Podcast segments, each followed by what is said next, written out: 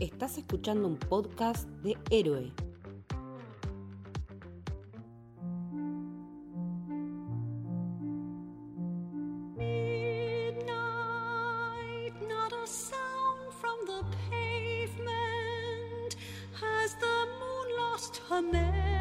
Bienvenidos, bienvenidas, bienvenidas al Camino del Héroe. Mi nombre es Leticia y estoy con Lorna. Hola, ¿cómo están? Y vamos a hablar de... The Marvels, la nueva película de The Marvel Studios. Hace rato que no grabábamos algo de Marvel. Es verdad, lo que pasa es que nos estuvo medio en un impasse con esto de mucha serie, mucha serie, y por fin llegó lo que casi se siente, me atrevería a decir, como una primera fase. Sí, la verdad es que lo último que tuvimos fue el episodio de Secret Invasion, que mejor olvidarla que... Secret Invasion Who, o sea, I don't know her. O sea, sin spoilear mucho de la película todavía, eh, es como Secret Invasion nunca pasó. Eh, Nick Fury está en la estación Saber y ahí sigue. Pero en cine desde Guardianes en mayo, ¿no? Sí, que sí. ten- no teníamos. Y en breve se va a venir el episodio de Loki, pero es una semana cargada de Marvel esta que tuvimos con el final de Loki, con las Marvels. No por nada, sin spoilear nada de Loki, se estrenan en la misma semana, tienen puntos de toque, escenas postcréditos que por ahí se relacionan con cosas o no, ya lo veremos cuando analicemos Loki. Pero vamos a hablar de esta película que, convengamos, está medio destinada a fallar en taquilla Sí, porque venimos de. Está bien, sí, Guardián y todo, pero Quantumania tuvo como un backlash bastante importante. Y está toda esta revolución de Marvel está muerto, Marvel está. ya no es lo que era, mi vieja mula ya no es lo que era. Y esta semana dije Marvel está más vivo que nunca porque vi realmente dos productos completamente distintos, pero que los dos me llenaron de una manera particular. Y la verdad es que yo con las Marvels la pasé bárbaro en el cine. O sea, la pasé muy bien, me divertí un montón en el cine, me encantó que fuera una película corta. Incluso es más, me parece que le faltó un poquito de metraje para desarrollar un poquito más a la villana. No sé qué te parece a vos esto. No sé cuáles fueron tus primeras impresiones. creo que estoy como un toque en la misma, en la misma butaca, como para centrarnos un poco en el cine, pero a la vez concuerdo en esto de que me faltó un poquito, pero lo sentí bien. Sentí bien que sea este, es justamente este tiempo. Siento que por ahí las últimas que estuvimos teniendo de Marvel en cine eran tal vez muy largas y no nos terminaban de cerrar muchísimos temas. Acá fueron una hora casi 45 aprox como mucho y cerró todos los temitas que nos trajo y nos dio un producto muy redondo. Yo estoy medio como conforme. De hecho quedé un toque extasiada. ¿Para qué disimular si me encantó? ¿Qué decirte? Es que a mí me, la verdad, se sabe que yo no soy muy fan de la primera película de La Capitana. No fue una película que me haya roto la, particularmente la cabeza, más allá de los temas particulares de el feminismo, digamos, de cómo nos sentimos las mujeres ante ciertas miradas o apreciaciones de los varones heterosis. Y en este sentido, me parece que pude conectar mucho más con el personaje de Carol Danvers que en todas sus apariciones anteriores en el MCU, porque la vi como más humana a ella. Y creo que gran parte de la humanidad de Carol depende de Mónica por el lado emocional, que la, la hace más humana a nivel relaciones interpersonales, familiares. Y por otro lado, el de Kamala, que es el de una pendeja fan, que la verdad yo hasta dejé de ver Miss Marvel porque no me estaba fumando la serie, porque me estaba. Era una serie que evidentemente no era para mí. Fui con un poco de prejuicio con, con respecto a Kamala y la verdad es que me terminó gustando muchísimo el laburo de Iman Belani porque le dio un toque de humor y de liviandad a ciertas escenas que eran necesarias porque esta película tiene mucho humor y humor del bueno, no del que se le critica a Marvel de el chiste fácil por el chiste fácil, sino humor realmente gracioso. Me parece que ella es muy graciosa, muy expresiva, tiene una mirada muy, muy particular que, que, que hace como que le creas lo que está diciendo. Y mm, me parece que este tipo de humor le sentó muy bien a este momento en particular del MCU. Me gusta, me gusta esto que decís porque concuerdo totalmente. Ya de por sí, Iman Melani para mí se, se come totalmente al personaje de Kamala. No solo es el comic relief de la peli, que está bien, en ciertos puntos es necesario porque no deja de tener un montón de temas de drama familiar, pero también es como ese punto adolescente que a veces es necesario. Y ella particularmente, como actriz y como personaje, lo maneja muy bien.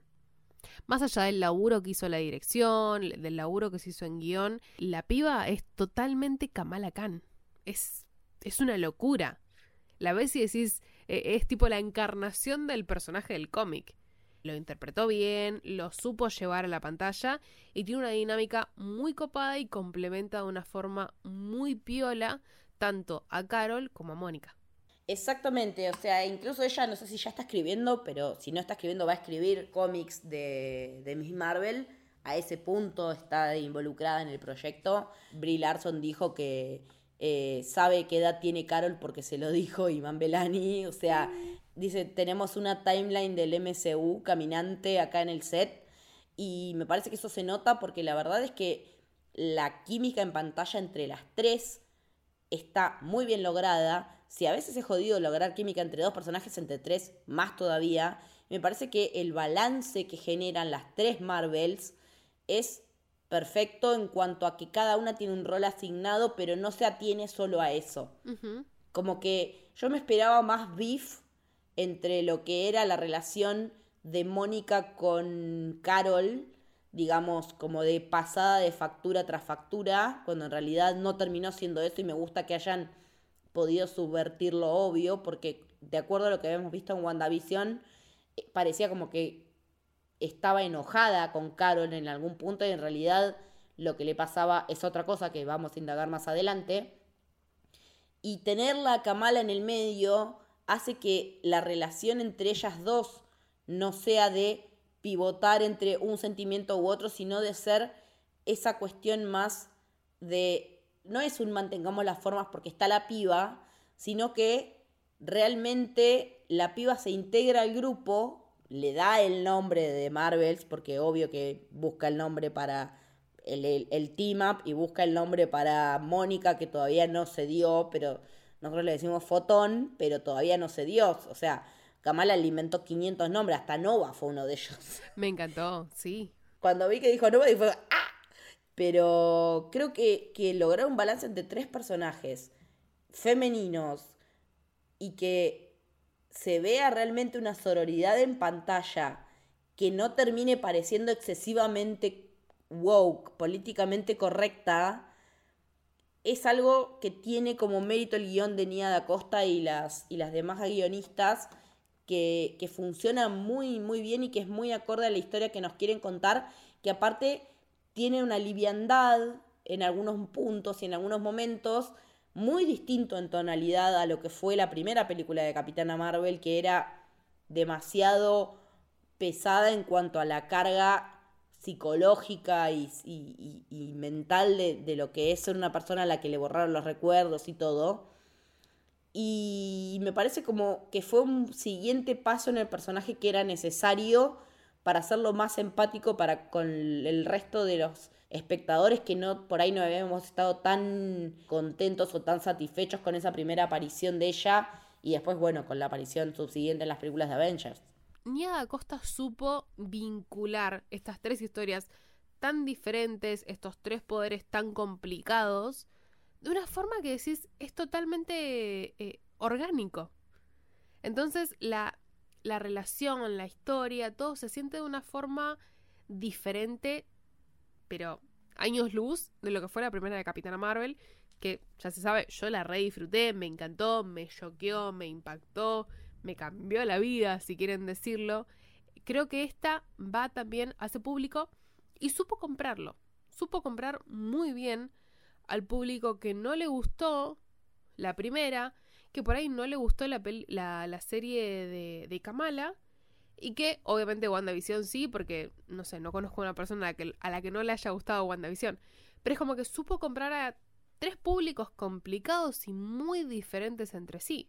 Y decís, laburo, Es que estás, es que ese público del que hablas soy yo. Básicamente a vos, básicamente, porque yo eh, amé WandaVision. De hecho, lo que más me gustó de la peli fue Mónica, porque es un personaje que me encanta desde su aparición en WandaVision. La película de la capitana la fui a ver, todo bien, pero no me, no me movió el amperímetro, digamos. Y la serie de Miss Marvel, como decía, vi el primero, el segundo y el último, porque los intermedios me... Yo le solté la mano en la segunda parte porque digo, esta serie no es para mí. Y vi el último solamente porque quería ver la referencia a los mutantes. y sí, porque si me dicen hay una referencia a los mutantes, yo lo voy a ver. Entonces es como que supieron encapsular eso. Vamos a hacer, eh, antes de seguir, un repasito por quienes estuvieron en la parte técnica. La película está dirigida, como decíamos, por Nia da Costa, que la conocemos básicamente por Candyman, en la cual ya había trabajado con Teona Parris, con, con la actriz que hace de Mónica Rambeau. Yo la conocía también de un podcast que hizo, que se llama Ghost Tape. La verdad no me gustó mucho eh, y lo, lo, dejé porque no me, no me llenó mucho. Yo no vi nada más de ella. ¿Vos viste algo más de, de su material? No, estoy en la misma. Eh, Candyman, y de hecho me enteré por el podcast por vos, pero sé que con Candyman hizo un buen laburo en hacer una remake. A ver, las críticas que yo he leído son relativamente estables, pero no, no puedo opinar de ver si el producto está bueno o no, porque nada, saben que terror es como me diga, mm, no, no me voy a meter en esa. Lord ni terror no sé terror yo. no, pero a ver, también está bueno que en definitiva le hayan dado la, la dirección a ella, porque creo que también es una forma de, es, es una breakout en definitiva en Marvel. Y eso me, me copa, me copa que le den la oportunidad a otros directores. Sí, porque de hecho es la, la primera mujer negra en dirigir una película de Marvel y la mujer negra que dirigió la película de más presupuesto en la historia. O sea, a ese nivel de importancia. Es la película número 33. 33 películas llevamos del MCU. Es un montón, Es una bocha, boluda. Cuando vi que era 33 dije, ¿cómo? ¿Cuándo pasamos las 20? Una locura. Eh, es una secuela directa de Capitana Marvel de 2019, continuación de la miniserie Miss Marvel de 2022 y está relacionada eh, a raíz del personaje de Mónica con WandaVision, como decíamos, de 2021. Es parte de la fase 5 y de la saga del multiverso. La fase 5 en teoría ahora que se solucionaron todas las huelgas y qué sé yo, debería terminar con la película de Thunderbolts, que hoy por hoy no tiene fecha confirmada, estimamos que es 2026. Porque de momento, al día que hoy que estamos grabando, la única película confirmada es para julio del 2024, la película Deadpool 3, y que, pequeño spoiler, si vieron la escena post créditos, sabemos para, dónde, para qué lado van a ir los tiros. La dirección, bueno, decíamos Nia da Costa. El guion está a cargo de Nia da Costa, de Megan McDonnell, que trabajó en WandaVision, y Elisa Casarik, que se sumó en la postproducción. Todo un tema, porque el famoso artículo de Variety que salió hace unos días dice que Nia da Costa estuvo desaparecida en acción durante las cuatro semanas de reshoots. Yo no lo noté en la película. Yo tampoco. O sea, no me di cuenta ni qué era reshoot, ni en qué parte no estuvo Nia da Costa. Hay que tener en cuenta que Marvel siempre tiene muy buenos directores de segunda unidad que han llegado a trabajar como directores principales en, en muchos episodios de series o incluso en algunas películas. Entonces creo que eh, hay que dejar de dramatizar un poco y dejar de seguir el clickbait y darle bola realmente a la información importante que es, acá trabajó una de las guionistas que se encargó de desarrollar a Mónica en WandaVision, o sea, y, y Nia da Costa también es una mina que es fan de los, de los cómics, que laburó con Mary Libanos, que, que trabajó en WandaVision, que dice que le dio como la latitud creativa para no ser una marioneta del estudio. Se nota que no es una marioneta del estudio, se nota que acá hay una creatividad propia. Y Brie Larson dijo que trabajar con Da Costa fue una, un placer, que fue, era la mejor persona para, para ese laburo y que el pitch que dio cuando presentó la película fue increíble y también se notaba que tenía confianza en el laburo que estaba, que estaba llevando a cabo. Está bueno pensar que esta película iba a tener otro rumbo completamente distinto porque la idea original que picheó Nia Costa a Marvel incluía a Adam Warlock y a los viajes en el tiempo, pero cuando le dijeron, mirá, no, Adam Warlock va a estar en Guardianes de la Galaxia 3 y Loki se va a meter con la movida de los viajes en el tiempo, tuvo que recalcular. Y me parece que esa ese recalcular salió muy bien, salió muy redondo. Eh, mi única queja de la película, como para terminar con la ficha técnica, que, lo único que nos estaría faltando mencionar es que la, la música la hizo Laura Cartman, que estuvo en What If en la primera temporada y en Miss Marvel, o sea que hay una continuidad. Creo que es que la villana. Sí. La villana no sé si es que está mal escrita o mal actuada, pero no me gustó la, la interpretación que hizo eh, Zoe Ashton, que digamos es la mujer de Tom Ujú. La madre de su hijo. la madre de su hijo, su prometida. eh, es una actriz que en general nunca me gusta cómo trabaja, porque yo ya la he visto, al ser británica, la he visto en un montón de otras series y cosas, y la verdad es que es una mina que no me gusta cómo labura. Yo no sé si es un error de guion o es un error de, de- actuación o de dirección, pero lo cierto es que es una villana que deja consecuencias, consecuencias fuertes para el futuro del MCU, o sea, no solo para el futuro del MCU, para el futuro de la cultura pop en general. Me gusta eso. Me gusta esto de que vayas directamente a la, futu- a la, a la cultura pop. Igual, sí, yo también la sentí como medio floja.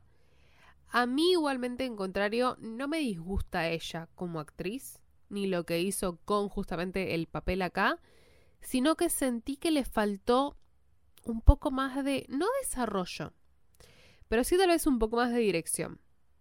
Es como que tiene todas las motivaciones pseudo correctas para ser una villana, Sí, lleva a la ejecución que decís, bueno, está bien, esto tiene sentido. Me salió un poco medio raro todo lo que era el desenlace de la villana. sí. Pero sí, sin dudas las consecuencias de, de sus actos son, son tremendos, van a tener un impacto terrible. Pero creo que fue más un temita de dirección y de guion que de ella como, como actuación. Como para resumir, Darben, que es la villana, es una Kree que sufrió las consecuencias de que Carol haya destrozado a la inteligencia suprema. A raíz de eso jala el planeta de los Kree, deja de tener, o sea, su sol se está muriendo, no tienen aire respirable, no tienen fuentes de agua, y lo que ella hace es abrir agujeros en el espacio-tiempo para poder conseguir estos elementos que le faltan a su planeta para vivir, lo cual me parece que es una razón válida, o sea, querer salvar a tu raza. ¿Sí? Lo que sucede es que a raíz de esta, de esta destrucción de la inteligencia suprema, eh, los Kree entran en una guerra civil que los deja en esta situación y meten a los Skrull en el medio, porque nunca va a haber Kree sin Skrull y Quilombo en el ahí. Entonces ella lo que decide es ir abriendo agujeros en el espacio-tiempo. Se hace con uno de los brazaletes como el de Kamala. Kamala tiene uno. Ella encuentra el otro en un planetoide. Y empieza a abrir esos espacios para poder conseguir lo que le falta. Entonces va como buscando planetas de los cuales conseguir aire, agua y un sol. Y como está en contra de la capitana, a la a la que conocen como la aniquiladora, van a ir a buscar esos elementos a lugares, planetas, con los que la capitana tenga una determinada relación. Ese es básicamente el plot de la película, además de el intercambio de poderes entre las tres Marvelísimas, tomando el nombre que le dio nuestro amigo Ger en Pizza Birra Marvel, de Kamala, de Carol y de Mónica, que resultan estar unidos por el tema de que las tres se manejan con la luz. Una puede absorber la luz, otra puede endurecerla y otra puede manifestarla. Entonces, a raíz de todos estos agujeros en el espacio-tiempo que está creando Darben, se da como un enlace cuántico en el cual cada vez que cada una activa sus poderes cambian de lugar.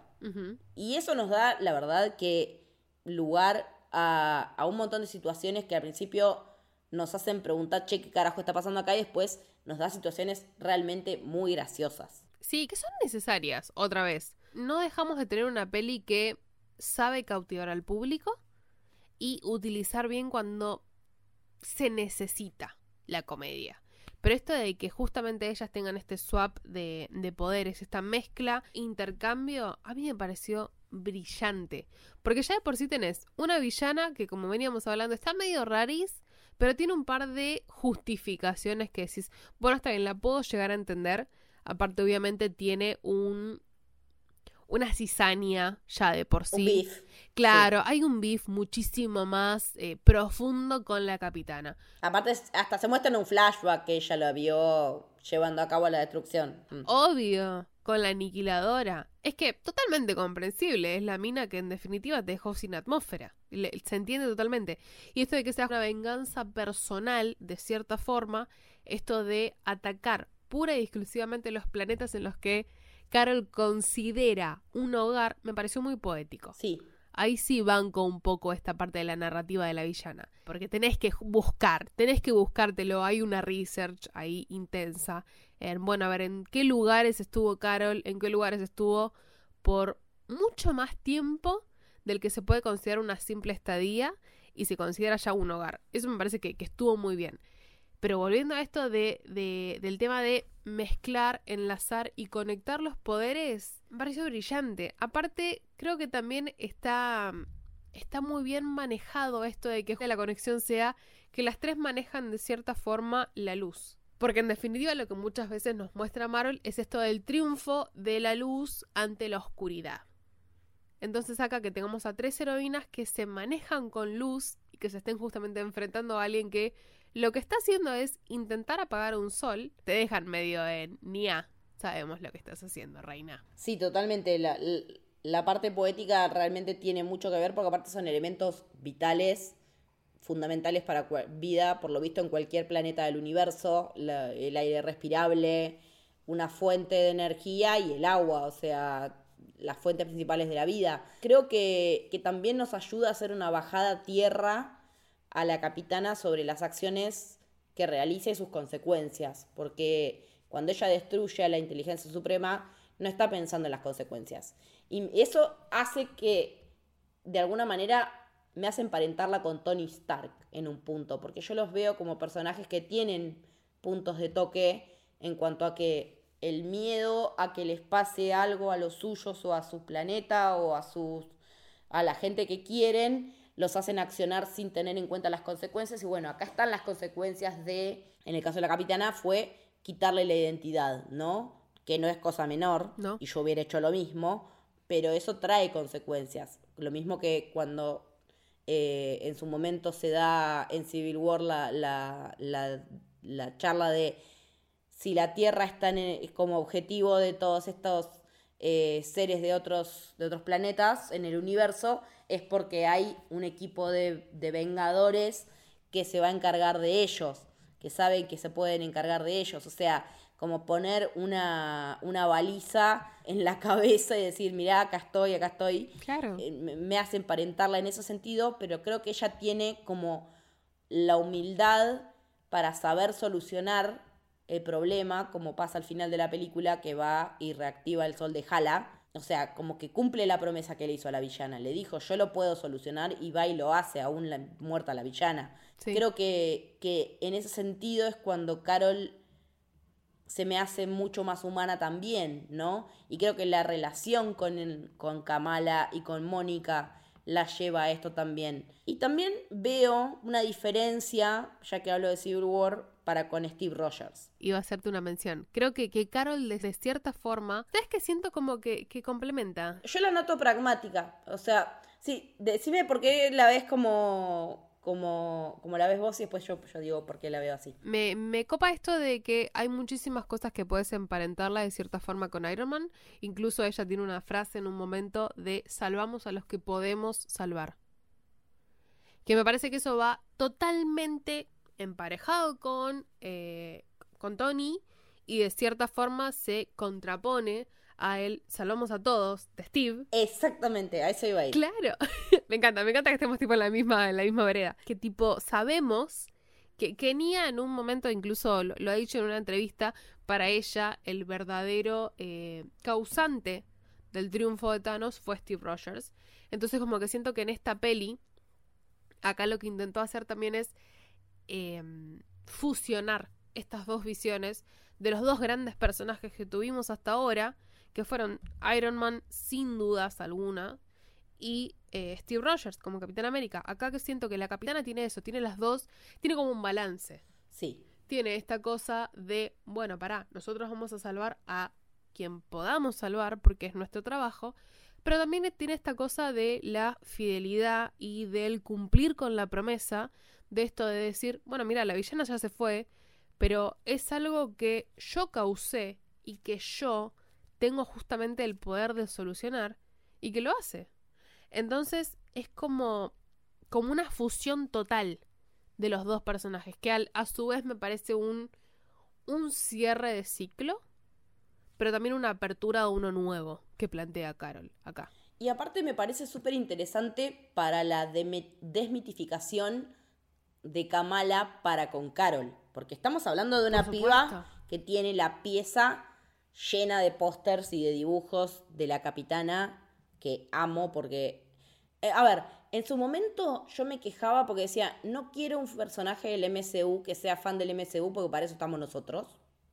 O sea, mi, mi, mi, mi approach inicial para con Kamala fue como de culo por ese lado. Pero en esta peli me pasa que veo que ella, conociendo a la persona real, que es Carol Danvers, se da cuenta de que no es el ídolo impoluto que todos tenemos en nuestra fanfiction y que ah, es perfecto y que nos vamos, como dice ella, nos vamos a saludar y nos vamos a ir a comer y nos vamos a poner a charlar y todo toda la película que tenía ella en la cabeza que tengo yo con Stevie Rogers, bueno, eso. Y se da cuenta de que la capitana tiene que llevar acciones sobre la marcha de acuerdo a las circunstancias que le tocan y esto de salvar a quienes podamos salvar cuando están evacuando el planeta Tarrax, eh, que es del de los Skrull, que aparte para contribuir al borrado de Secret Invasion. Es increíble. Es como, no, bueno, mira, te cuento. Hay una serie de la que no hablamos. Es que en teoría, supuestamente se iba a estrenar primero esta película y después Secret Invasion. Pero pasaron cosas, pero igual no hubiera tenido sentido. Porque, ¿y para qué volvió Nick Fury a la Tierra cuando en realidad siempre estuvo en Save, en la, en la estación espacial de Saber? O sea, esto no pasó. Es literalmente un esto no pasó. Es un borrón y cuenta nueva. Que ojo, la hicieron muy bien. Porque si me planteas esta peli y me decís, no, bueno, mira que Secret Invasion fue un glitch en nuestra MCU, te la creo, totalmente. No necesito el bagaje que nos dieron. Es que me doy cuenta que no necesito nada de lo que nos dieron en Secret Invasion más que Olivia Colman. O sea, la historia es como podría haber transcurrido en otro universo ahora que tenemos el multiverso que no nos podría haber calentado menos. Claro. O sea, literalmente no te digo que saca del canon a Secret Invasion, pero es como. Eh, pero, pero podría, sí, sí. En una hora cuarenta y cinco casi que. Que dijo. Te lo rebuteo, pero no te lo rebuteo en serio. Sino como que te, a ver, nos dio un par de elementos que obviamente sí son, son re necesarios y fundamentales para lo que se viene. Porque nos podemos quejar, podemos criticarlo, podemos decir, uy, pero Marvel siempre está seteando un par de años más adelante de lo que se va a venir. Sí, siempre es una saga, descartémoslo. Pero de cierta forma, en una hora 45 dijeron, te planteo una historia muchísimo más desarrollada de tres personajes que ya tuvieron una presentación y encima te meto un bagaje para lo que se viene. ¿Y qué bagaje? porque ya vamos a hablar de eso. Pero me fascinó, me fascinó esto de que en una hora 45 lo vuelvo a decir, porque venimos con pelis de Marvel larguísimas. Y lo digo como una persona que mete binge y que mete maratones y que me encantan.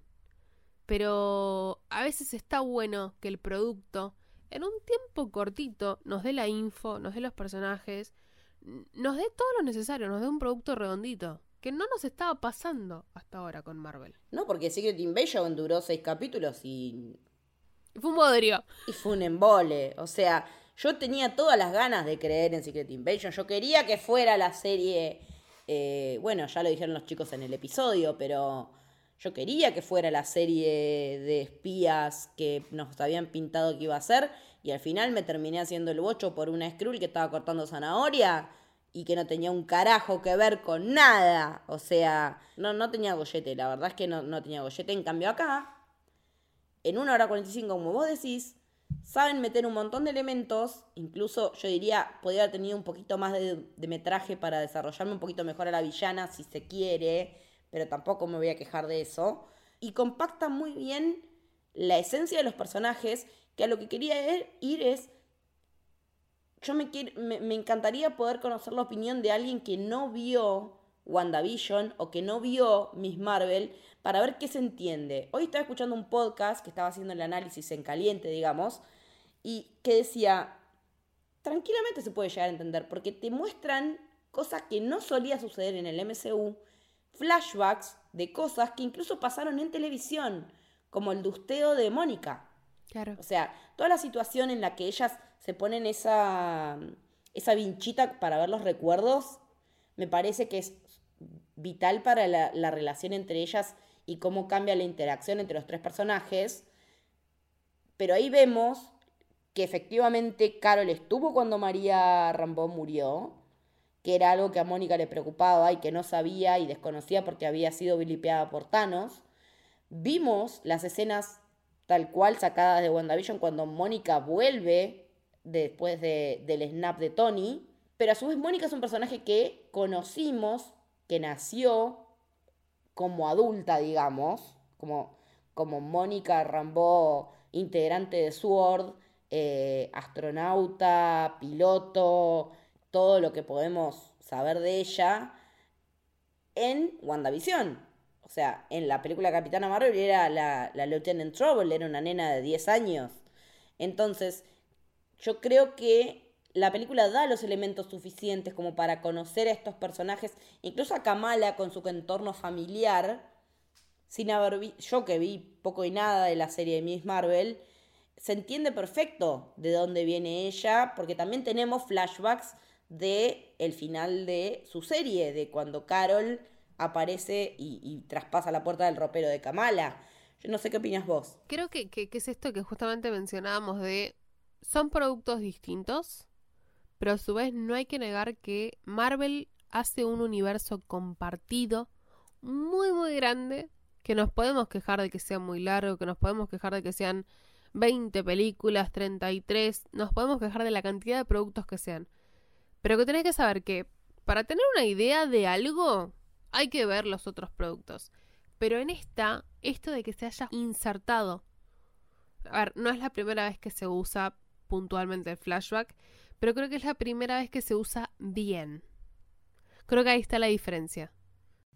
Aparte de, de formatos distintos, de televisión a cine. Claro, por eso, por eso es como que es la primera vez que se usa realmente bien y que se siente incluso como una parte eh, orgánica casi del producto. Que sí está bien, es una peli, pero tenés dos personajes que vinieron de series. Entonces, bien o mal, tenés un montón de gente que por ahí no va a ver las series y que otra vez vuelvo a esto de que tenés que comprarte a ese público, porque Marvel no deja de ser una, una producción de un, de un público súper amplio. Tenemos a la gente que solo ve las series, tenemos a la gente que solo ve las pelis, tenemos a la gente que solo ve las dos cosas y está bien, y tenés a la otra gente que lee los cómics, ve las series, ve las pelis y son súper entitled para tener un montón de opiniones.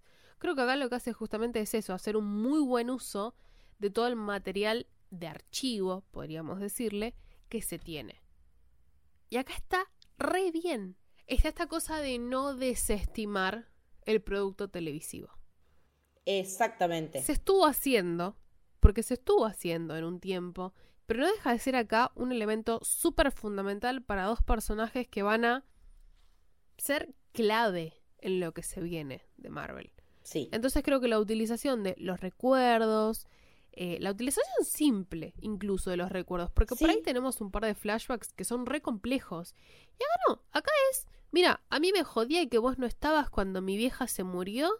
Y acá te muestran que Carol sí estuvo, mismo. Mira, yo no sabía que esta piba tenía poderes y te muestran. Es como que se, se interconecta todo de tal forma que no necesitas, pero te, te hace, te, te, te pesca la atención. Sí.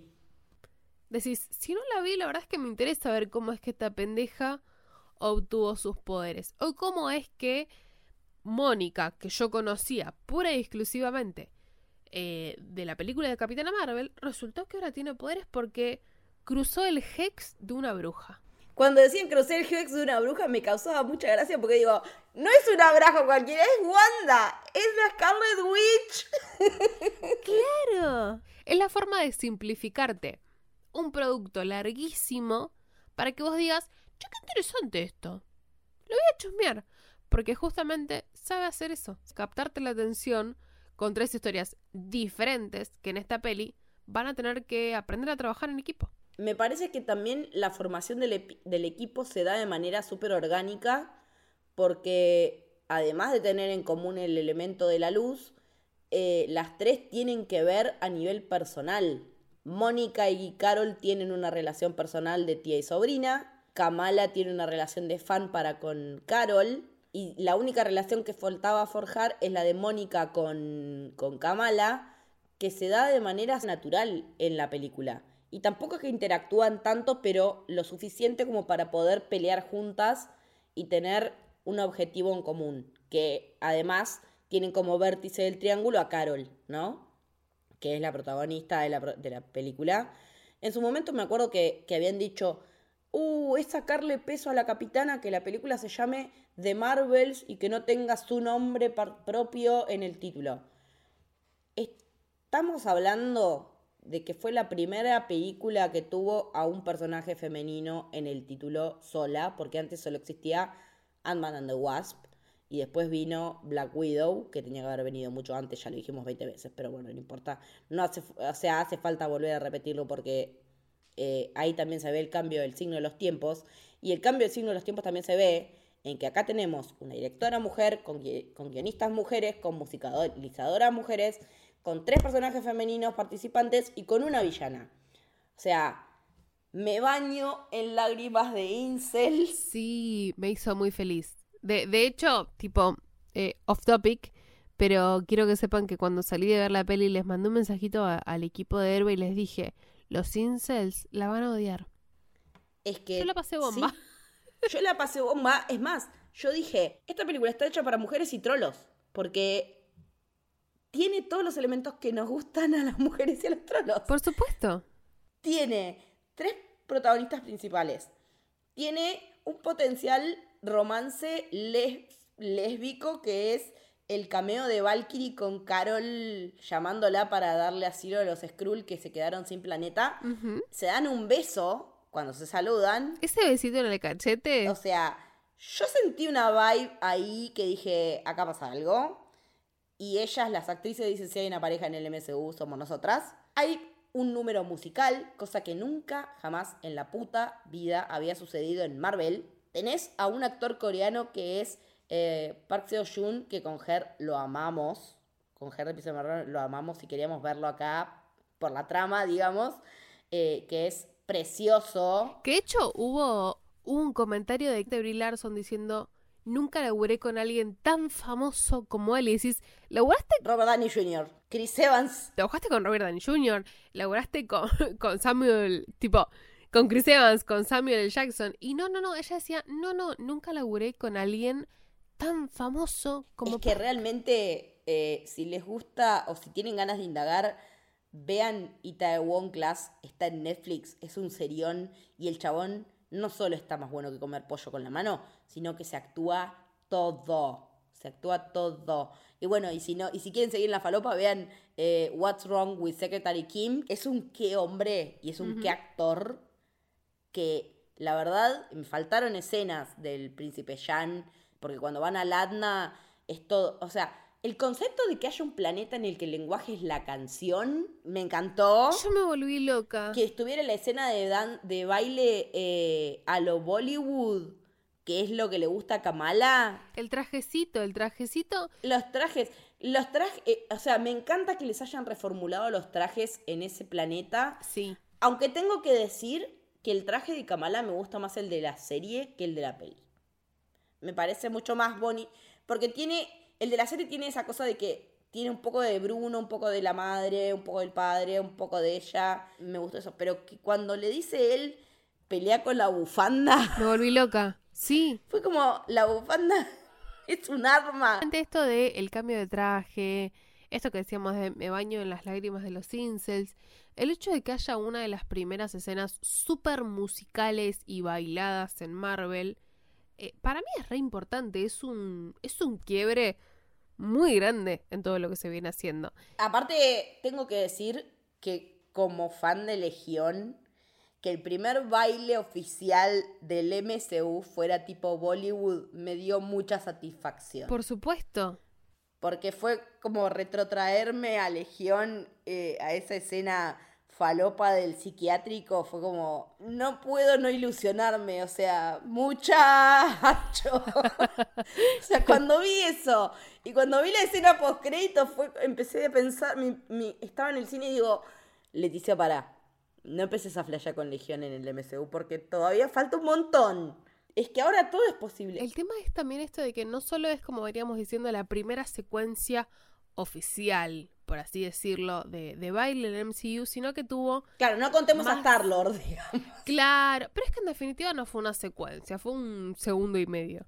Eh, acá tenés a más de 100 bailarines que estuvieron por meses ensayando y lo que está muy piola es que está inspirado, como vos habías dicho, en esto de los bailes de Bollywood que tanto le gustan a Kamala que también son parte de sus raíces. También eh, está inspirado en los, en los bailes y los musicales clásicos del coreógrafo y director eh, Baxby Berkeley, que es justamente uno de los primeros en Hollywood que introdujo esta idea de formar bailes que armaran formas geométricas. Y verlo en el MCU es, es loquísimo. El tipo dijo, mira, la realidad es que yo quiero que si va a haber un musical tenga un impacto. Entonces lo que, lo que hizo fue tomar las raíces de Bollywood, de este chabón que fue uno de los grandes, y hizo un número musical espectacular. A mí me fascinó. Me, me fascinó. Yo estaba extasiada con esta situación. No sé vos, Leti. A mí me encantó, me gustó mucho porque me gustan también los musicales de Bollywood. La verdad que todo lo que tenga coreo a mí, dámelo, porque años de danzas, años de baile, mi profesión frustrada es ser bailarina, entonces todo lo que tenga que ver con eso, dame. Con la canción es como que medio me cuesta un poco, porque es como, a veces, no soy fan del musical como género en sí, pero hay musicales que me gustan mucho, como Hedwig and the Angry Inch, por ejemplo. Eh, es, si hay musicales rupturistas, ese es uno.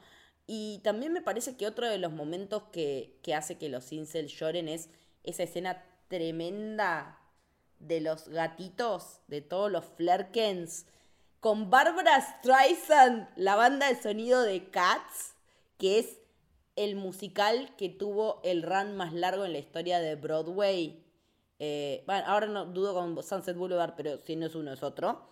Barbara Streisand al palo y los gatos, digo, lloren, porque esto es para un público que no es ustedes y ustedes van a creer que, se los, que están boludeando y no, no es para ustedes, hijos de puta, es así de corta. Es impresionante eso. Porque aparte, toda esa, e- esa secuencia te la plantean como que es un villano que está intentando de cierta forma camuflarse en la estación espacial. Y no, resulta que Gus tuvo crías. Me parece brillante. Yo cuando empecé a ver eso que parecía un cerebro, no me di cuenta que era un huevo. Y después vi que hay un montón, boludo, hay un montón de fondo cuando están eh, mostrando a Fury en una escena. Digo, ¿qué mierda era eso? Y eran los que Gus tuvo cría. Porque aparte, en un momento la mamá de Kamala creo que dice, deja de alimentar ese gato porque está muy gordo. Y, y era que estaba embarazada y tuvo un montón de crías. Y eso que yo no soy fan de los gatos, ¿eh? yo soy team perros, pero me encantó, me encantó la utilización práctica de los Flerken con Barbara Streisand al mango. Te juro que me tuve que contener para no cantar en el cine porque estaba como... Na, na, na, na, na, na, na. En mi mente estaba re en otra, estaba, estaba re en una... Lo re disfruté. Y hay gente que dice que esa escena le pareció larga. Déjame de joder. No, Todo perfecto. todo lo contrario. Además de que es refuncional a la narrativa que te están planteando. Te están diciendo, che, mira, hay que salir de esta situación. nos estamos quedando sin naves, hay tipo, ¿cómo hacemos para que entren todas las personas que están acá? Y mira, tenemos un montón de Flerkens. ¿Qué canción no los vi quejándose de toda la banda sonora de Guardians of the Galaxy? Así que, Bárbara, discúlpame, pero no te puedes quejar de justamente la señora Streisand.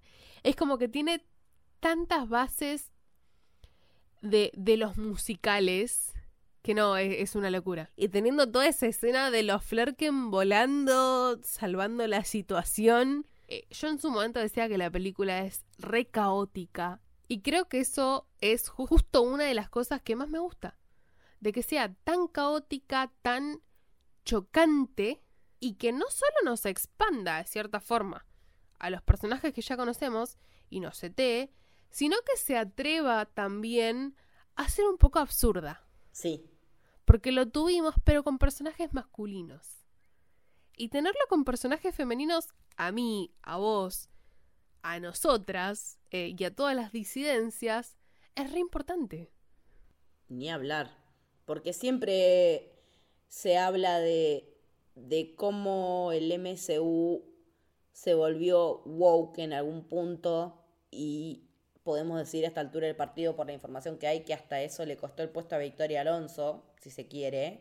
Yo creo que si hubiera estado Victoria Alonso todavía en Marvel, eh, al final sí chapaban Carol y, y Valkyria, no tengo pruebas, pero tampoco dudas. Me parece que, que es re importante entender que esto llegó para quedarse, que no es una moda, que no es algo de pasatista, sino que tomar registro y mostrar a las mujeres, a las disidencias, es algo que es normal en nuestra vida, que hay que normalizar, que hay que dejar de verlo como algo que está puesto para que determinado público se acerque a las salas. Ponele que sí, ponele que lo hagan para llamar más la atención de determinados públicos.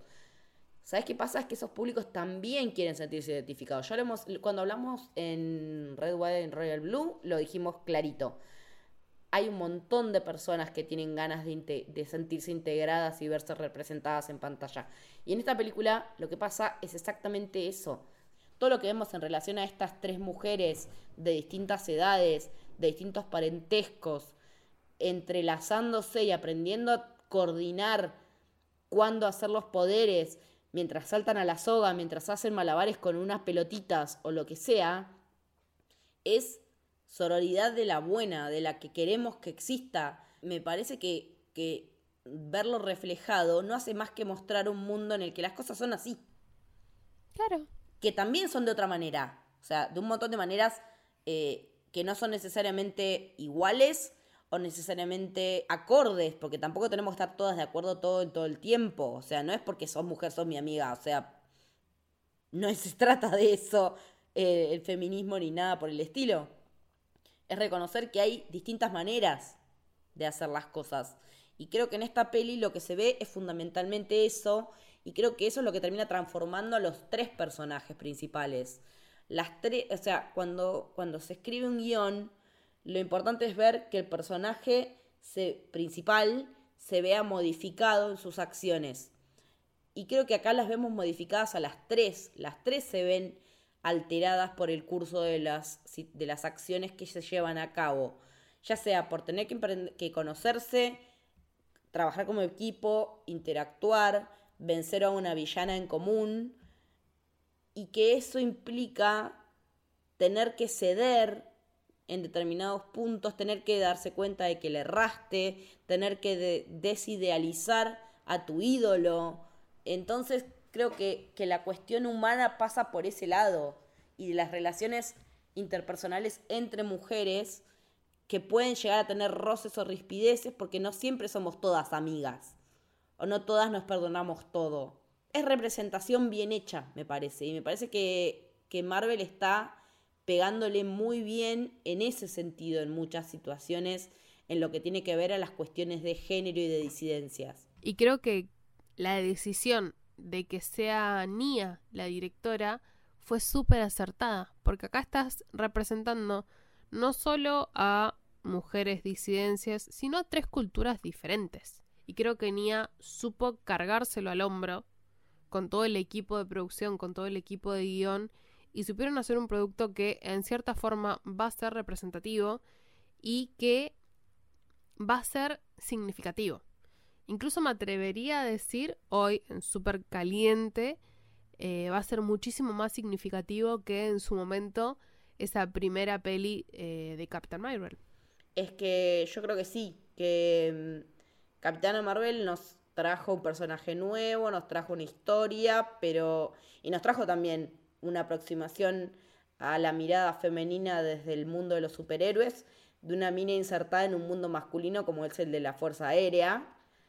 Y acá ya dio un paso o varios pasos más en cuanto a lo que tiene que ver con, ok, ya salteamos este escollo, ya hablamos de lo que es ser mujer en un mundo de hombres, ahora hablemos de mujeres entre mujeres y cómo se llevan entre ellas. Porque también en Black Widow lo vimos desde otro lugar, desde el lado de la mujer objeto, de la mujer comerciada, de la mujer usada como mercancía.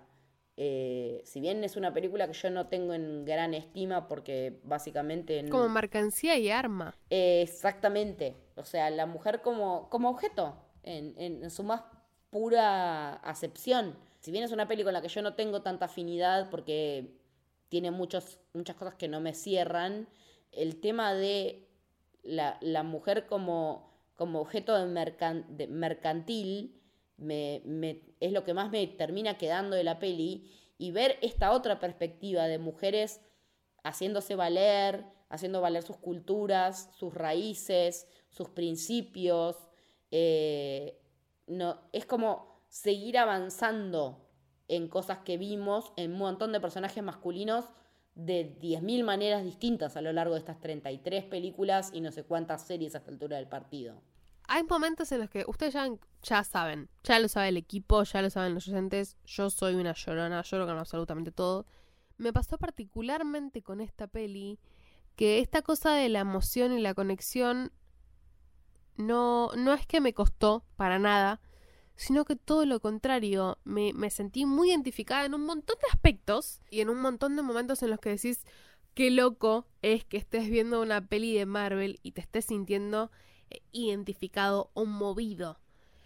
Entonces es como que también es un poco volver un volver a esto de bueno, no todos los productos son para todos o no siempre te tiene que gustar el producto que se está vendiendo.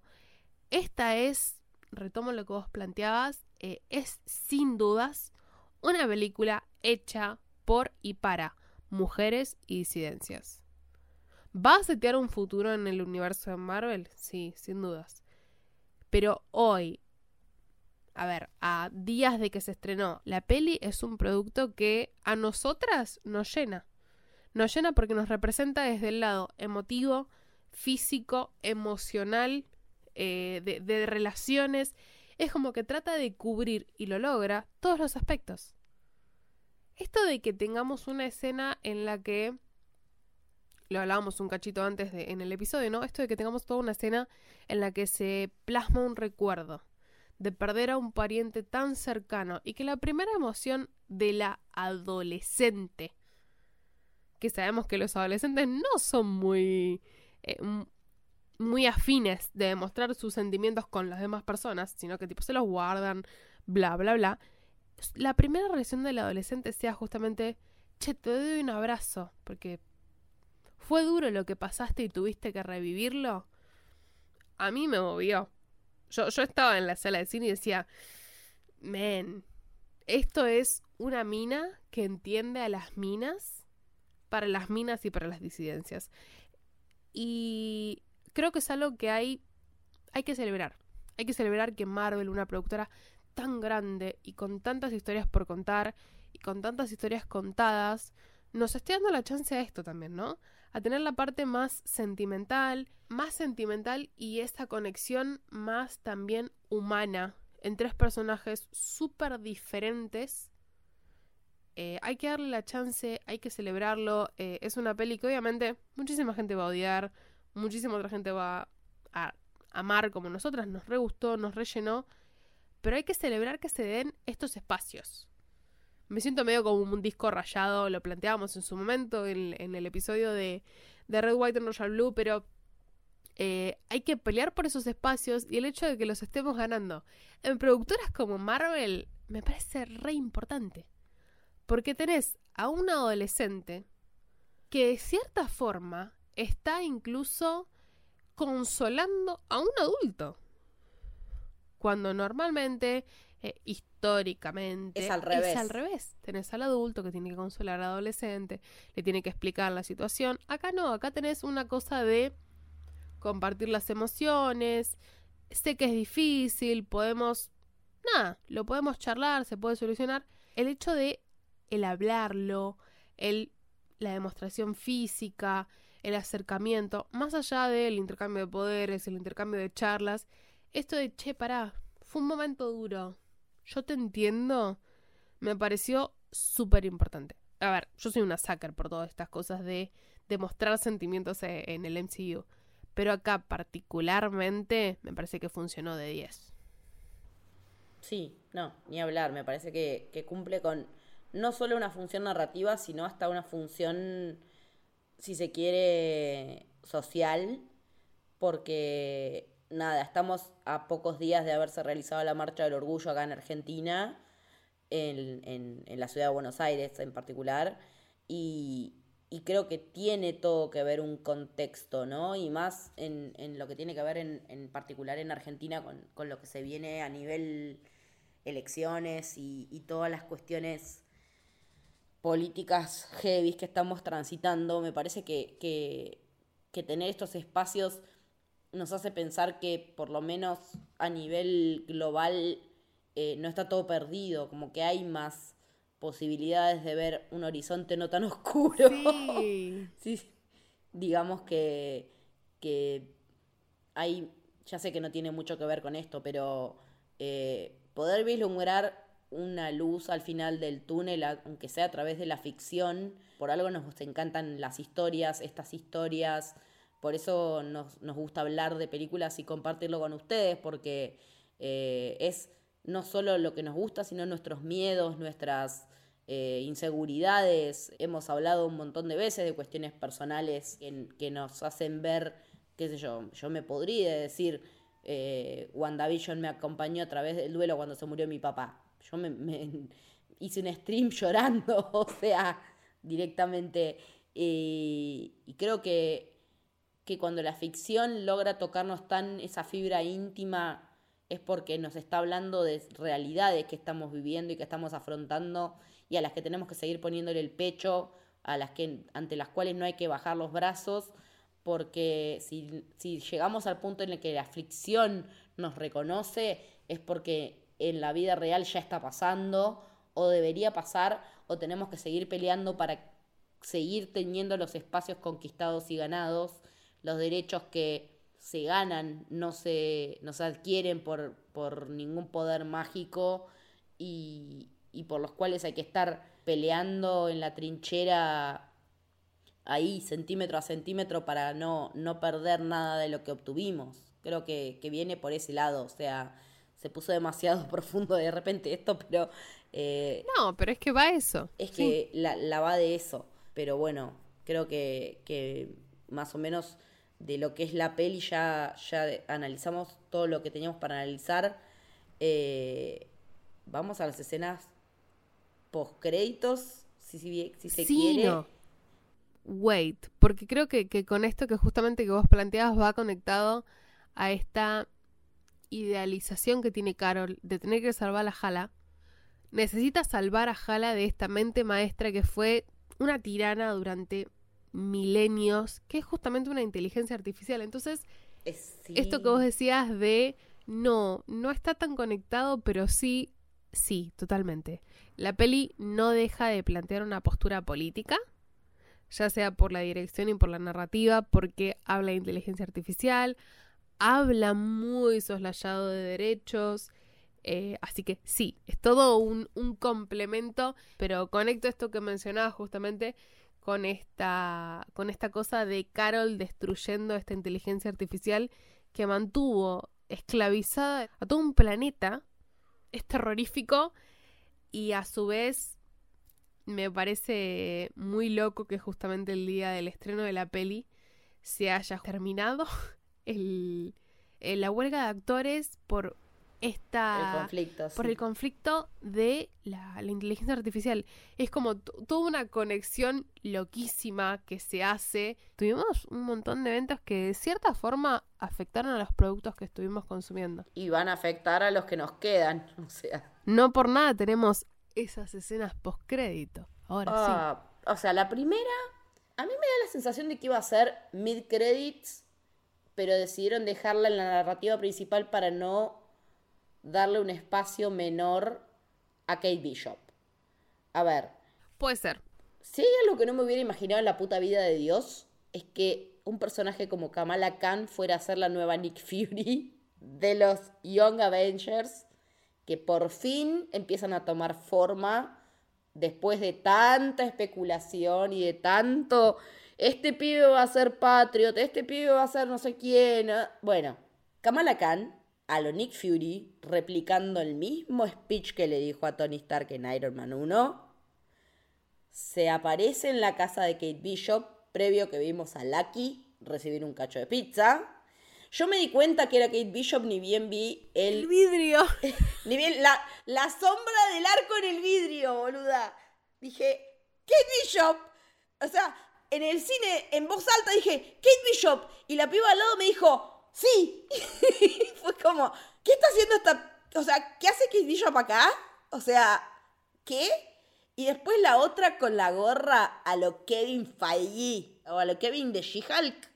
No, no, para mí, sin dudas ahí, eh, eso fue mano de Iman Melani. Totalmente. Iman para mí dijo, Totalmente, "Yo boluda, quiero". razón. Yo quiero decir lo que dijo Nick Fury. Le faltó decir la iniciativa. nomás. Yo Eh, creo que si le decían, si me dejas decir el universo, lo hago. Eh, pero sí, sí, sí, sí, es. Está buenísimo también que de cierta forma Nick Fury pase un toque el manto Sí. y que por fin tengamos la confirmación oficial, que ya lo tuvimos y todo, pero verlo es distinto. Tener a un personaje justamente como Kamala, que como decíamos, es un poco más comic relief, es un toque más light, diciendo, estoy armando un grupo. Yo me, me- no, me, me descostillé, dije, sí, reina, go for it. Cuando le dijo Young Heroes, dijo, pero tengo 23. Digo, o sea, boluda, en entonces en ese rango entra Spider-Man para los Young Avengers. Es que sí. Otra cosa, perdón, me quedó en el tintero. Cuando Valkyria le dice a Carol, eh, ya era hora que estuvieras en un equipo, es que quiere decir oficialmente que ya no están los Avengers. Sí. Yo lo entendí así. Sí, Yo lo sí, entendí así. Bueno, volviendo. Cuando le, cuando le muestra la tablet transparente con la que ella había flasheado, para mí se la choreó la tablet. Es que ella le dice, la ¿de dónde sacaste eso? La encontré en mi sillón. En el sillón, ¿no? Le dice que la encontró Para en mí el es sillón. que quedó ahí. Yo más que la encontré en el sillón, para, para mí ella la metió abajo del almohadón del sillón y aprovechó, pero bueno, con la venia de Fury seguramente. Y podemos, con lo que sabemos hasta ahora, ¿con quiénes podemos especular para los Young Avengers? Ya, saben- ya tenemos a Kate Bishop. Podemos especular con Peter Parker. Sabemos que están los hijos de Wanda dando por ahí, así que Billy dando vueltas por ahí, así que podríamos pensar en un Billy, no Maximoff, pero un Billy. Sí. Aparte, de cierta forma, está confirmado para la serie de Agatha. Cla- exacto, que es Showlock, ¿no? A Patriot, en teoría lo vimos en Falcon and the Winter Soldier, pero ese pibe ya debe tener como 25 años de aporte, no sé si era un recast. Todo puede ser. Tenemos, tenemos a Riri Williams. Sí. Iron Lad, no quiero hablar mucho, pero la posibilidad está. Me parece que acá más que nada va- van a ir por el tema de Riri. Si hay un Iron, va a ser Riri. Sí. Pero yo en cuanto a variante de Kang me refiero. Mm, no sé si la meterían en un Young Avengers. Todo puede ser igual. Eh, Pasaron cosas. ¿Y quién nos estaría faltando? Nos estaría faltando justamente la hija de Ant-Man, que es mencionada, que es Cassie. Ya la nombró. A Cassie. Lang la nombró. Obviamente ella, Kamala. Sí, Kamala. Y podríamos. El hijo, el hijo de Hulk. A eso iba. Podríamos llegar a decir que el hijo de Hulk, eh, que tal vez incluso lo transformen en un Hulking. Eso te iba a decir. Si no lo pueden transformar en un Hulkling. Y por ahí, por ahí hacen un par de toqueteos en la Ha- hacer un, narrativa. una compa- un compacto de. Como hicieron con Sylvie, que compactaron a Loki Claro. con Enchantress, que lo suele hacer bastante el MCU. Yo creo que ahí tendríamos un buen, un buen ensamble principal inicial. Estaría bueno. Y si queremos soñar un montón, y o sea, si yo quiero soñar un montón en realidad, eh, podríamos llegar a llamar a- al niño que hizo de Young Loki. Podría ser. Pasa que a mí no me gustó mucho la actuación de ese pibe. Fue, fue raris, pero Fue podría Pasa que llegar yo tenía funcionar. demasiado. Yo tenía mu- muy, mi fancast en, en el actor que hace de Five en Umbrella Academy para Young Loki. Sí, Gallagher, sí. Sí, me parece que ese pibe era perfecto para hacer de yo. De, pero va a seguir siendo joven para ese momento, o sea, podría tranquilamente. Tendríamos, tendríamos todo lo que se viene planteando. Hay una base para los Young Avengers. Acá ya se confirmó, se dijo, yo soy la primera, vos sos la segunda, la tercera va a ser casi, sin dudas. Sin dudas porque hubo un recast de actriz para el caso, aparte. Y bien o mal tenemos en cada una de las, de las series que fueron saliendo del MCU un Young Avenger. Así que...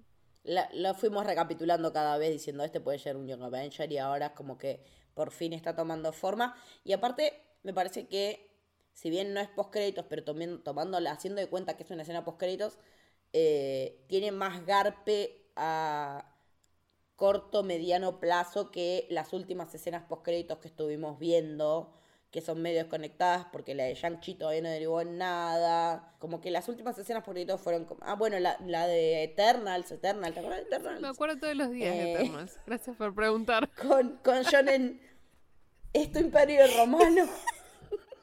Sigo pensando en por qué nadie toma registro de ese celestial en el medio del No, océano. No O es sea, importante. Lo único que nos quedó de esa película quedó son. Drew y Macari. Harry Styles. ¿Te acordás, boluda, de Harry Styles? Se rapó, ya no importa. Volviendo. Bueno, volviendo.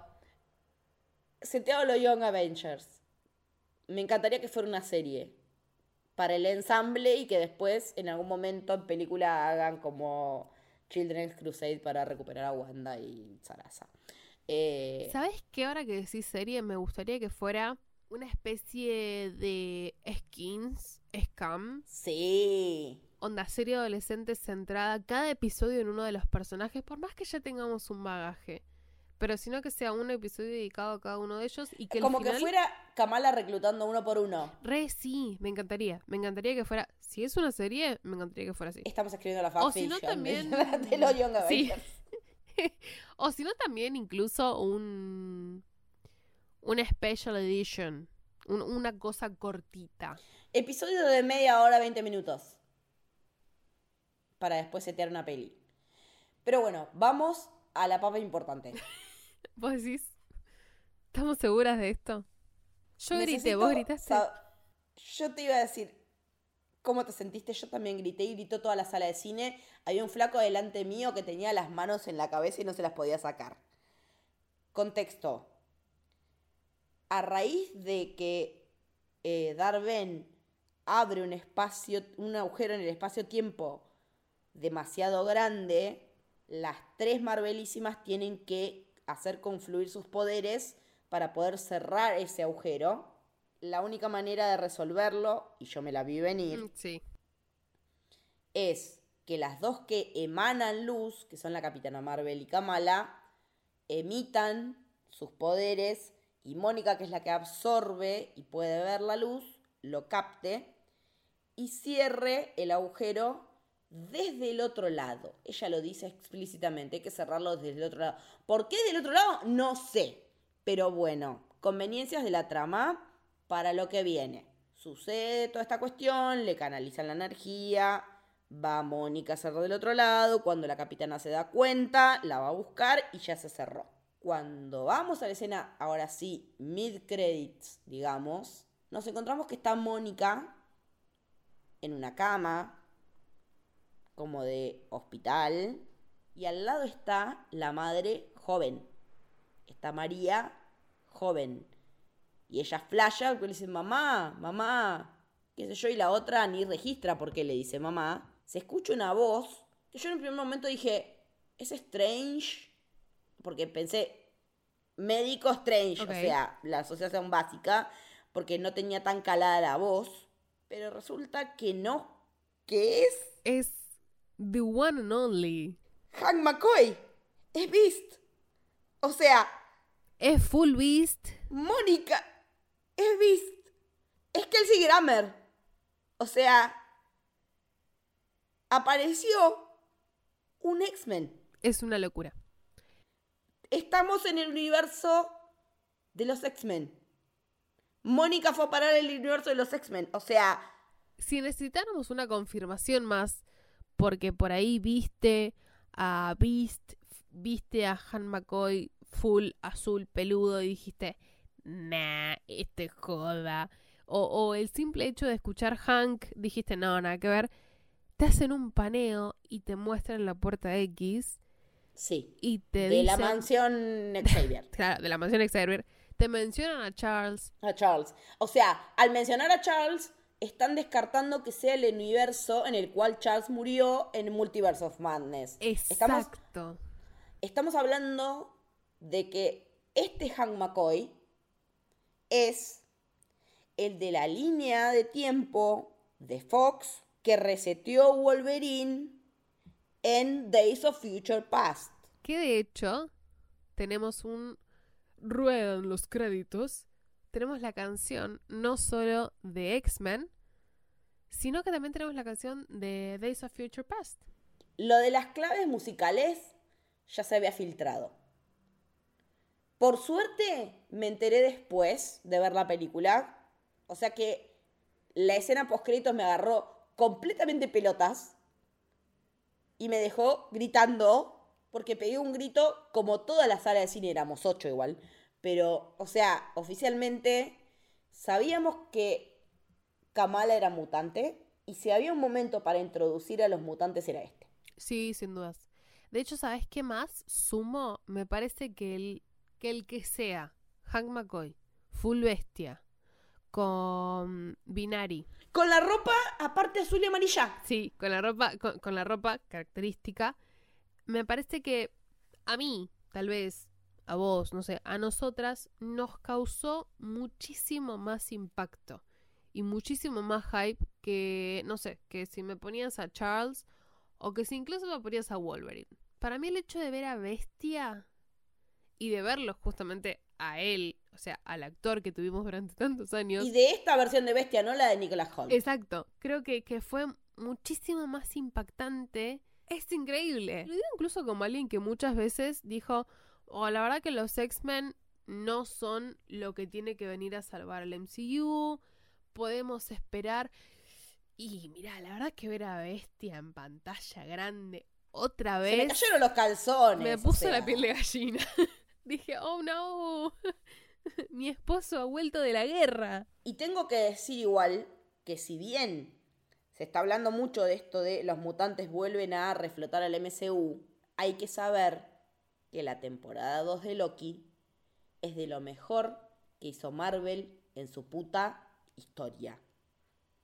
O sea, estamos hablando de un personaje fundacional del MCU que tuvo una serie propia, que tuvo un desarrollo propio y que tuvo un final in- de la reputa madre. No voy a decir cuál es. Entonces, tanto la vieja escuela del MCU como la que se viene con los mutantes está más viva que nunca. Entonces que no me vengan con las boludeces de que el MCU se murió. Yo entiendo la fatiga del cine de superhéroes, todo lo que vos quieras. Entiendo que haya gente que se haya desilusionado, la que le haya podido resultar un montón. Yo no soy esa persona. Yo sigo estando tan adentro como el primer día cuando fui a ver Iron Man sin saber qué mierda era, solo porque estaba Robert Downey Jr. y a ver en qué está este drogadicto. Y estar 15 años después con la misma manija, escuchando podcast, mirando videoanálisis a morir por tanto Loki como las Marvels, me hace sentir que el MCU todavía tiene un montón para dar tanto de las cosas que pasaron como de las cosas que están por venir. Hay mucha gente desencantada con lo que se estuvo viendo, con lo que se venía planteando. Me parece que de Marvels también va a ser no una puerta de entrada, porque por supuesto ya tenés una entrada, ya la tuviste, te desencantaste, pero creo que va a ser más bien como una puerta de regreso. Por eso en un principio dije, se siente casi como una de las primeras fases. Porque tiene ese encanto, eh, tiene un poco de la comedia que... Esa desfachatez. Eh, claro, viste esa cosa... de- el desenfado. Eso de decirte, son tres personajes que ya conoces, que están haciendo un team up, que se están enfrentando ante un villano, que tienen que salvar al universo. O sea, la fórmula Marvel está. Tiene el bagaje político, tiene el bagaje de género, por supuesto, obvio, eso está también. Pero creo que también va a ser un poco esto. Va a ser un poquito la puerta de, de, de reingreso junto con Loki para todos esos desencantados o mismo que en cierto punto se aburrieron del tema. Creo que The Marvels va, va a funcionar como nexo. Obvio, a los incels no les va a gustar, ya lo sabemos. Pero incluso me atrevería a decir que la postcrédito Los tiene adentro. los tienen adentro. Va a ser una forma de, de conexión total. Es como. La "Ay, no, postcréditos es más pibito. no me va a gustar esta película, pero parece bestia. Entonces, como que te va a comprar. Para mí ya, ya se volvió una Es comfort. que estuvieron muy inteligentes. Re, re. A mí si me decís cuántas veces la verías, mi respuesta es sí. Es que para. A mí me pasa que yo no vuelvo a ver mi- eh, la primera película de La Capitana. No, no la volví a ver. La vi dos veces. Y esta yo la volvería a ver más veces al- estando al pedo para decir, ah, me voy a reír un rato. Como tuve en su momento. Bueno, nada, mi go-to es Winter Soldier. Pero también tuve mi momento de poner de fondo Shang-Chi. O de volver a ver Multiverse of Madness. eh, o sea, son mis películas eh, go to cuando estoy al pedo y no tengo nada que ver y digo, bueno, dejo algo en la tele. Eh, me parece que, que fue una movida muy inteligente de poner esta escena poscritos en particular que introduce algo tan importante y que se viene pidiendo tanto y que se espera hace tanto tiempo como los X-Men, ni siquiera los mutantes, los X-Men, en esta peli que tiene toda esa cara que vos decías. Y lo más copado es que está súper integrado a la trama. Sí. No podía estar mejor integrado, porque pensando en el final de Loki, esto tiene todo el sentido. No al pedo se estrenaron juntas las cosas. Es como cuando se estrenó el final de la primera temporada del mando y al día siguiente se estrenaba el episodio 9. Es eso. Hicieron exactamente lo mismo. Hicieron exactamente lo mismo. Y me parece que cuando se da esa conjunción, cuando Disney combina tele con cine y lo hace de, de buena manera, más allá de que en Star Wars no fue tan perfecto, acá fue ideal. Porque tiene muchísimo que ver. Es que para mí todas las anteriores fueron una prueba. Star Wars, tuvimos a Hawkeye con, con Spidey. Es como que fueron pequeñitas pruebas de cómo se pueden ir interconectando este universo que ya sabemos que de cierta forma está conectado, pero que a la gran escala no deja de ser un gran producto la televisión con el cine, tanto sea en Star Wars, tanto sea en Marvel. Y creo que acá es donde verdaderamente funcionó. Con Loki y con The Marvels. Es donde cuaja todo perfecto. Y cuando hablemos del episodio de Loki lo vamos a desglosar bien porque efectivamente no hay, no hay puntada sin hilo. Y me parece que en ese sentido, más allá de los pifies que pudieron haber en estos últimos años en Marvel o la sobreexplotación de la franquicia, ponele, acá es donde se ve que sigue habiendo un rumbo. Que no es que está toda la deriva como todo el mundo decía y bla, bla, bla, bla, bla. Y ese artículo mala leche de Variety, qué sé yo. No, ya me, me cansé del clickbait. La realidad es que Marvel está más vivo que nunca. Creo que The Marvels y Loki estrenándose el mismo día es una clara prueba de esto. Con personajes que ya los teníamos, ya los conocíamos, con algunos que empezamos a conocer a lo largo de estos años y que se fueron ganando también el, el cora de la gente y acá explotaron totalmente. Eh, es, es un montón lo que se viene, es un montón. Tengo mucho hype, no sé vos, calculo Sí. que que Re. sí. Mucho. Ustedes no ven la cara de Leti, pero sí, hay mucho hype acá. Eh, y es algo que no solo se venía pidiendo, sino que creo que se supo aplicar. Y eso es en definitiva lo, lo que está piola, lo que está bueno, lo que tenemos que, también ir proyectando en los muchos años que nos quedarán de Marvel. Absolutamente. Me parece que con eso ya dijimos todo lo que teníamos para decir. Lorni, decime dónde te encontramos, dónde te seguimos en red, dónde te podemos escuchar y leer. Por supuesto, me escuchan por acá y me encuentran en todas las redes como arroba Jeraislor. ¿A vos, Leti? A mí me encuentran como Leticia-Haller, tanto en Twitter como en Instagram. Esto fue El Camino del Héroe. Espero que les haya gustado. Adiós. En el medio, metiéndose con los... eh, puta, ¿cómo se llaman los verdes? Eh, los... Espera, espera, espera. Eh, Para, son los Cree y, y los... Wait a minute, what is happening? ¿Qué? Tengo un glitch en el cerebro. Eh, Ay, boluda, ¿cómo se me llama? salen los Klingon. Para, son los Cree... Ay, los Skrull. Los Skrulls, la concha de la lora.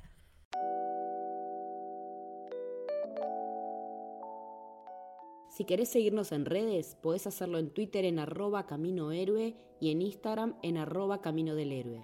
Si querés seguir a la productora, estamos en arroba Sos Héroe. También podés sumarte a nuestro club de suscriptores, el Club del Héroe.